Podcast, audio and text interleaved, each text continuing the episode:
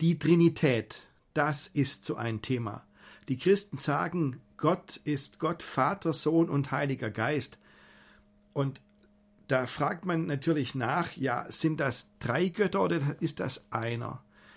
Das kann man wirklich schwer erklären. Und trotzdem ist es ein ganz wichtiger Gedanke im christlichen Glauben. Das Wort Trinität kommt in der Bibel überhaupt gar nicht vor. Also was steckt dahinter? Ist das was, was nachträglich dazugekommen ist und hat irgendeine Bedeutung in unserem Alltag? Darum geht's in dieser Predigt. Die habe ich gehalten an Trinitatis, an dem Dreieinigkeitsfest. Das ist ein Sonntag, Sonntag nach Pfingsten.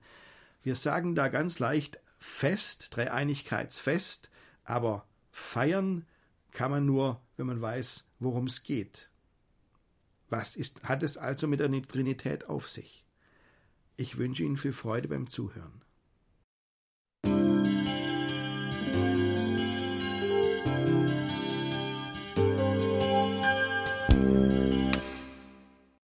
Dreieinigkeitsfest, liebe Gemeinde, der Sonntag Trinitatis.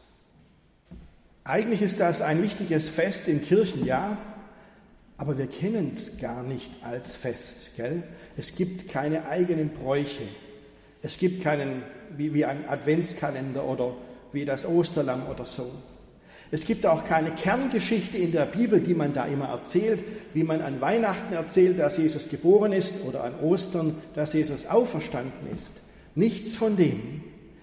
Diese Sache mit der Dreieinigkeit ist ja auch eigentlich kein alltäglicher Ausdruck unseres Glaubens. Gell, Im Alltag, da ist uns wichtig, dass Gott der gute Hirte ist. Es ist uns wichtig, dass Gott Liebe ist.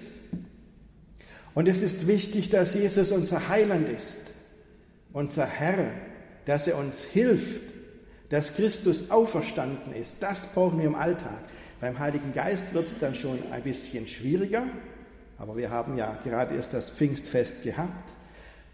Aber beim dreieinigen Gott gibt es so nichts, was wir im Alltag immer so in uns bewegen, glaube ich. Auf jeden Fall ganz wenig. Das ist schon mager. Dieses Dreieinigkeitsfest kommt immer am Sonntag nach Pfingsten, wo viele Urlaub sind, weil Pfingstferien sind. Aber es ist schon eine Anfechtung für viele Menschen, zu sagen, der dreieinige Gott, wie soll das denn gehen, dass drei einer sind? Vor allem für die Moslems ist das wirklich eine harte Sache. Die sagen, ihr habt doch gar nicht einen Gott wie wir, ihr habt drei Götter, den Vater, den Sohn und den Heiligen Geist. Das ist für viele Menschen schon eine Anfechtung, wie das überhaupt gehen soll. Mit Mathe fange ich überhaupt erst gar nicht an.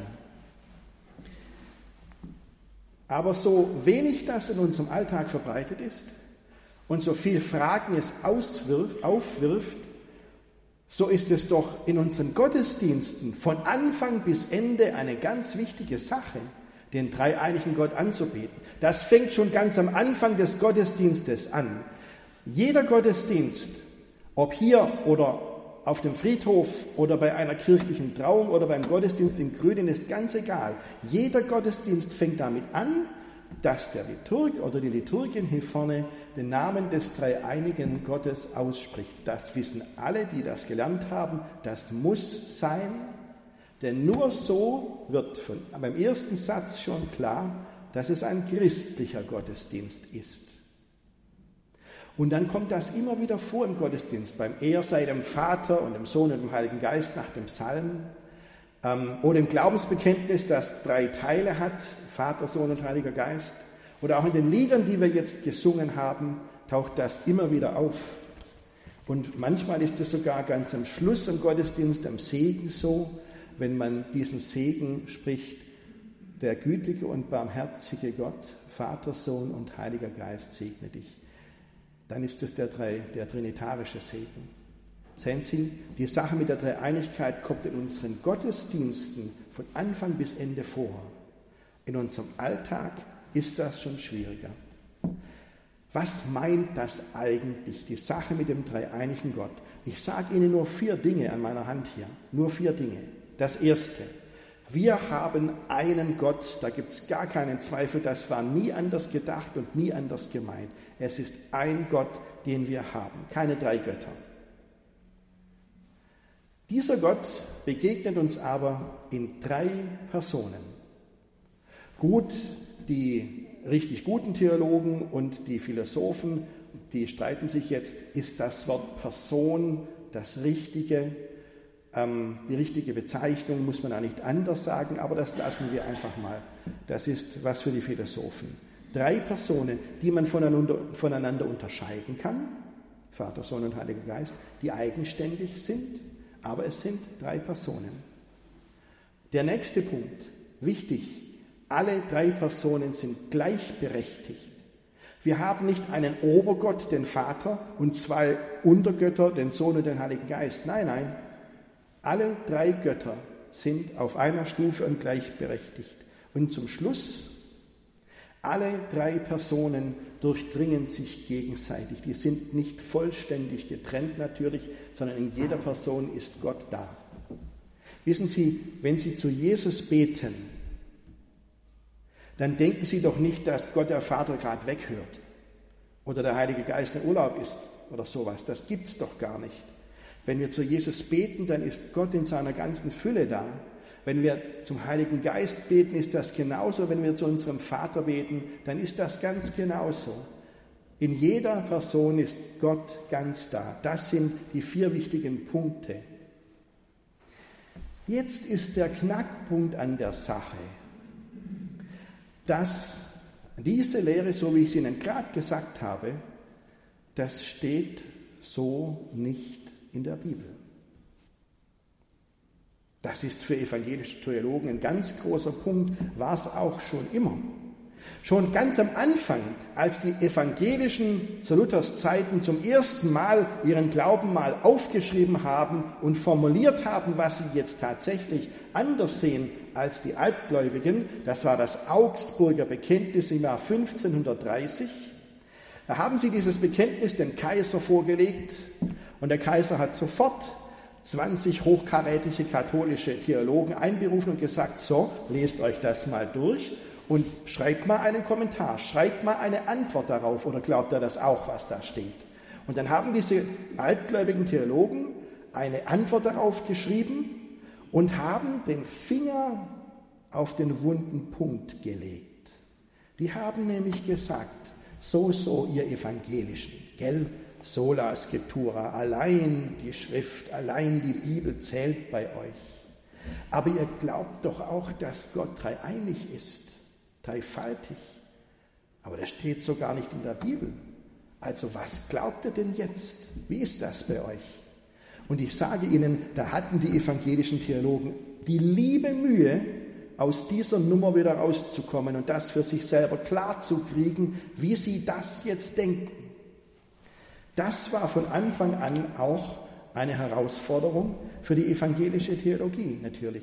Für jede christliche Theologie sage ich Ihnen, aber es ist wirklich so. Sie finden das Wort dreieinig nicht in der Bibel, auch nicht dreifaltig oder irgendwas ähnliches. Das gibt es nicht.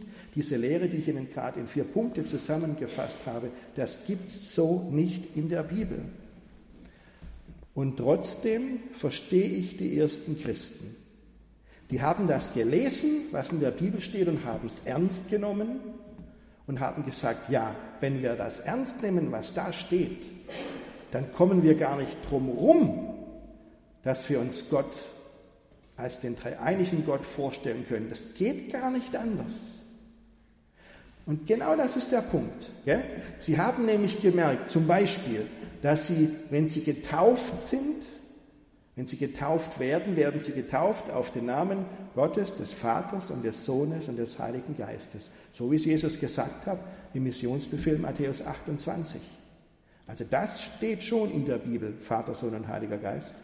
Aber wie sich das genau verhält, das steht nicht in der Bibel. Sie haben auch gemerkt, wie das mit dem liturgischen Gruß ist. Schauen Sie diesen Satz, den ich ganz am Anfang des Gottesdienstes zitiert habe. Die Gnade unseres Herrn Jesus Christus und die Liebe Gottes und die Gemeinschaft des Heiligen Geistes sei mit euch allen. Dieser Satz, der stammt aus dem zweiten Brief, den Paulus an die Korinther geschrieben hat. Und das ist der letzte Satz in diesem Brief. Das allerletzte am Schluss, das ist dieser Satz. Und alle Bibelausleger sind sich einig, die Korinther, die haben diesen Brief von Paulus bekommen und die haben den im Gottesdienst dann vorgelesen bekommen. Und an dieser Stelle, wo der Brief endet und der, der Gruß mit dem Namen des dreieinigen Gottes kommt, da haben sie begonnen, das Abendmahl zu feiern. Das war nämlich der Beginn des Abendmahls. Ich sage diesen, Gottes, diesen Gruß am Anfang des Gottesdienstes für die Christen war es der Anfang des Abendmahls damals in Korinth und Paulus hat ihn als letzten Satz in seinen zweiten Korintherbrief geschrieben. Aber es ist der Name des dreieinigen Gottes. Und dann haben die Christen weiter ganz genau die Bibel gelesen und haben dann genau das gefunden, was Jesus gesagt hat. Jesus hat mal gesagt, ehe Abraham wurde, bin ich. Das ist kein Übersetzungsfehler, das steht wirklich so in der Bibel.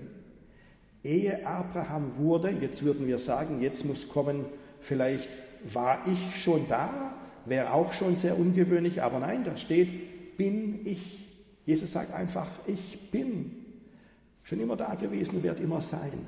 Jesus ist Gott, wahrer Mensch und wahrer Gott. Die Christen haben das nicht anders deuten können. Oder als Jesus gesagt hat, wer mich liebt, der wird mein Wort halten und mein Vater wird ihn lieben. Und jetzt kommt's. Und wir werden zu ihm kommen und Wohnung bei ihm halten. Wir, der Vater und der Sohn, kommen zu uns und wohnen in uns. Wie soll das denn anders gehen, wenn nicht beide der gleiche Gott sind? Das geht doch gar nicht. Wissen Sie, auch wenn wir zu Jesus beten, das geht ja nur, wenn Jesus Gott ist. Wir sagen zu den Katholiken, betet nicht zu Maria, Maria ist nicht Gott, betet direkt zu Gott. Und jetzt könnte jemand zu uns sagen, ja, ihr betet ja zu Jesus. Das geht doch nur, wenn der Gott ist. Stimmt. Nur weil Jesus Gott ist, können wir zu ihm beten. Sonst würde es hinten und vorne nicht passen. Also, um es kurz zu machen, wir können ja noch viel mehr sagen, auch über den Heiligen Geist, aber ich lasse es dabei. Um es kurz zu machen, die ersten Christen haben ihre Bibel gelesen und haben gesehen, man kann sich Gott eigentlich nur als den dreieinigen Gott vorstellen. Die Trinitätslehre ist keine Verfälschung der Bibel, wie manche behaupten. Nein, sie ist die Konsequenz aus dem, was man in der Bibel liest. Jetzt hätte ich fast gesagt, sie ist die logische Konsequenz, aber das mit der Logik, das lassen wir mal beim dreieinigen Gott. Da gibt es noch mehr Ecken in unserer Welt, wo man mit Logik nicht weiterkommt. Die Christen haben das immer gespürt und sie haben versucht, das sich mit Bildern vorzustellen, wie man das sagen kann. Sie haben zum Beispiel gesagt, ähm, stell dir doch mal vor das Licht. Das Licht siehst du in der Sonne. Das Licht siehst du als in jedem einzelnen Lichtstrahl. Und das Licht siehst du, wenn der Strahl auftrifft und der, du hast den Lichtschein, im Schein einer Kerze, siehst du das Licht. Alles ist das gleiche Licht und doch sind es drei verschiedene Dinge. Oder sie haben gesagt, stell dir mal vor das Wasser. Das Wasser sprudelt aus der Quelle, das Wasser fließt im breiten Fluss und das Wasser ist dann im Meer. Genau dasselbe Wasser, exakt der gleiche Wassertropfen ist das. Aber das ist mal Quelle, mal Fluss, mal Meer.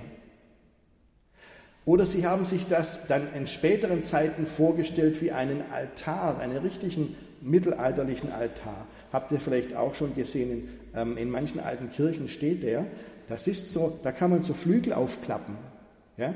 Und dann ist in der Mitte ein Bild und links ein Bild und rechts ein Bild. Ein Altar, drei verschiedene Bilder. Und so hat man sich das vorgestellt mit dem einen Gott, der uns in drei Personen begegnet. Ah, die Christen wussten immer, jeder einzelne Vergleich hinkt, passt nie hundertprozentig, passt gar nie. Und trotzdem, wir versuchen es uns vorzustellen. Soweit mal zu den Hintergründen zu dieser Sache mit der Dreieinigkeit. Aber ich frage, was bedeutet das eigentlich für unseren Glauben? Und was macht das in unserem Alltag aus, dass Gott dreieinig ist? Da gäbe es einiges zu sagen. Ich möchte heute aber nur einen einzigen Gedanken mit Ihnen teilen. Nämlich, Gott ist ein Beziehungsmensch. Ja, ich weiß, Gott ist kein Mensch, aber ich formuliere es mal so, damit es rüberkommt, was ich meine. Gott ist ein Beziehungsmensch. Ich erinnere mich an die Erstklässlerin, die zu mir gesagt hat, Herr Ross, Gott ist der netteste Mensch, den man sich vorstellen kann. Und dann sage ich jetzt halt auch mal, Gott ist ein Beziehungsmensch. Gott ist immer zu dritt, gell? Vater, Sohn und Heiliger Geist. Und diese drei Personen sind in Beziehung zueinander. Die sind in Bewegung. Und genau das ist ganz typisch für unseren Gott. Es ist kein starrer Gott, der irgendwo steht, wie ein Ölgötze, und dann steht er halt da rum. Es ist kein starrer Gott, der von Anfang bis Ende nie mit sich reden lässt, bei dem sinnlos wäre, zu ihm zu beten. Es ist ein lebendiger Gott. Gott ist ein lebendiger Gott. Und das drückt sich aus in den Gedanken von der Dreieinigkeit. Und diese Beziehung, die Vater, Sohn und Heiliger Geist untereinander haben, die ist in der Bibel beschrieben. Jesus sagt, der Sohn liebt den Vater und der Vater liebt den Sohn. Es ist eine Liebesbeziehung. Genau so ist Gott aufgestellt. Und genau so hat er uns geschaffen.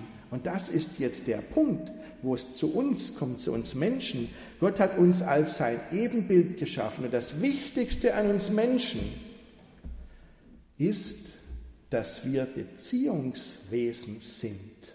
Das ist das Wichtigste. Nicht unser Hirn, unser Denkvermögen, Quatsch dass wir Beziehungsmenschen sind. Gott hat uns so geschaffen, dass wir zu ihm eine Beziehung haben können, dass er du zu uns sagen kann und wir können du zu Gott sagen. Das ist das eigentlich Christliche. Das sagt uns die Dreieinigkeit. Gott sucht uns. Er geht uns nach. Gott lässt uns nicht.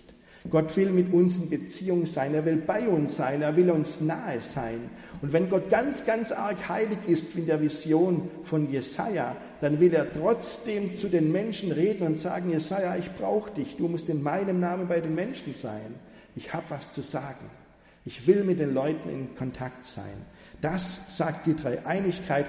Das ist nicht ein Nebenschauplatz des Glaubens, das war schon immer so. Das ist ganz zentral.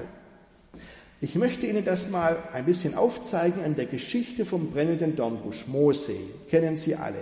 Ja? Ich möchte Ihnen heute mal sagen, wie das mit den unterschiedlichen Bibelübersetzungen ist. An einem einzigen Satz. Also, Mose kommt zu dem brennenden Dornbusch, in dem ihm Gott begegnet und Gott gibt ihm dann den Auftrag, er soll das Volk Israel aus Ägypten, aus der Sklaverei herausführen in die Freiheit. Und dann sagt Mose, ja, wenn die mich jetzt fragen, welcher Gott schickt mich denn? Wie heißt denn der Gott, der dich schickt? Was ist sein Name? Was soll ich den Leuten sagen? Wissen Sie, was Gott da sagt? Mein Name ist. Jetzt haben manche vielleicht im Ohr, ich bin, der ich bin. Oder Luther, neue Luther-Übersetzung, ich werde sein, der ich sein werde. Und da fragt der Konformanten vielleicht, Hä? Ich bin, der ich bin. Was heißt das? Ich werde sein, der ich sein werde? Aber wisst ihr was? Noch seltsamer wird es, wenn man die griechische Übersetzung des Alten Testaments anschaut. Die griechische Übersetzung, ach, das hört man schon am Klang. Ego aimi hoon. Ich bin der Seiende. Ah, das freut die Griechen wieder, ja? wenn man das so schön philosophisch sagen kann was heißt denn das? Ich existiere, ich bin ein Wesen, das west und ich bin halt für mich. So ist das doch gar nicht gemeint. So hat Gott das niemals gemeint. So, und jetzt gehen wir weg vom Deutschen, weg vom Griechischen hin zum Hebräischen, zu dem, wie die Geschichte wirklich aufgeschrieben ist. Und was steht da im Hebräischen? Der Name Gottes ist Eje Asher Eje, heißt das im Hebräischen. Und das heißt jetzt nicht einfach, ich bin. Das heißt nicht, ich existiere oder mich gibt's. Das heißt das nicht, sondern das heißt Dasein für. Gott sagt also zu Mose, wenn die Israeliten dich fragen, wie mein Name ist, dann sag ihnen, mein Name ist, ich bin für euch da. Das ist das, was mich ausmacht. Ich bin für euch da. Das ist mein Wesen, das ist genau mein Ding, das will ich. Und das sagst du den Israeliten. Mein Name ist auch mein Programm. Und sehen Sie, da können Sie in der nächsten Woche, die jetzt, in der Woche, die jetzt kommt, dran denken. Ich bin für dich da. Das ist Gott in seinem Wesen. Ich suche dich. Ich gehe dir nach.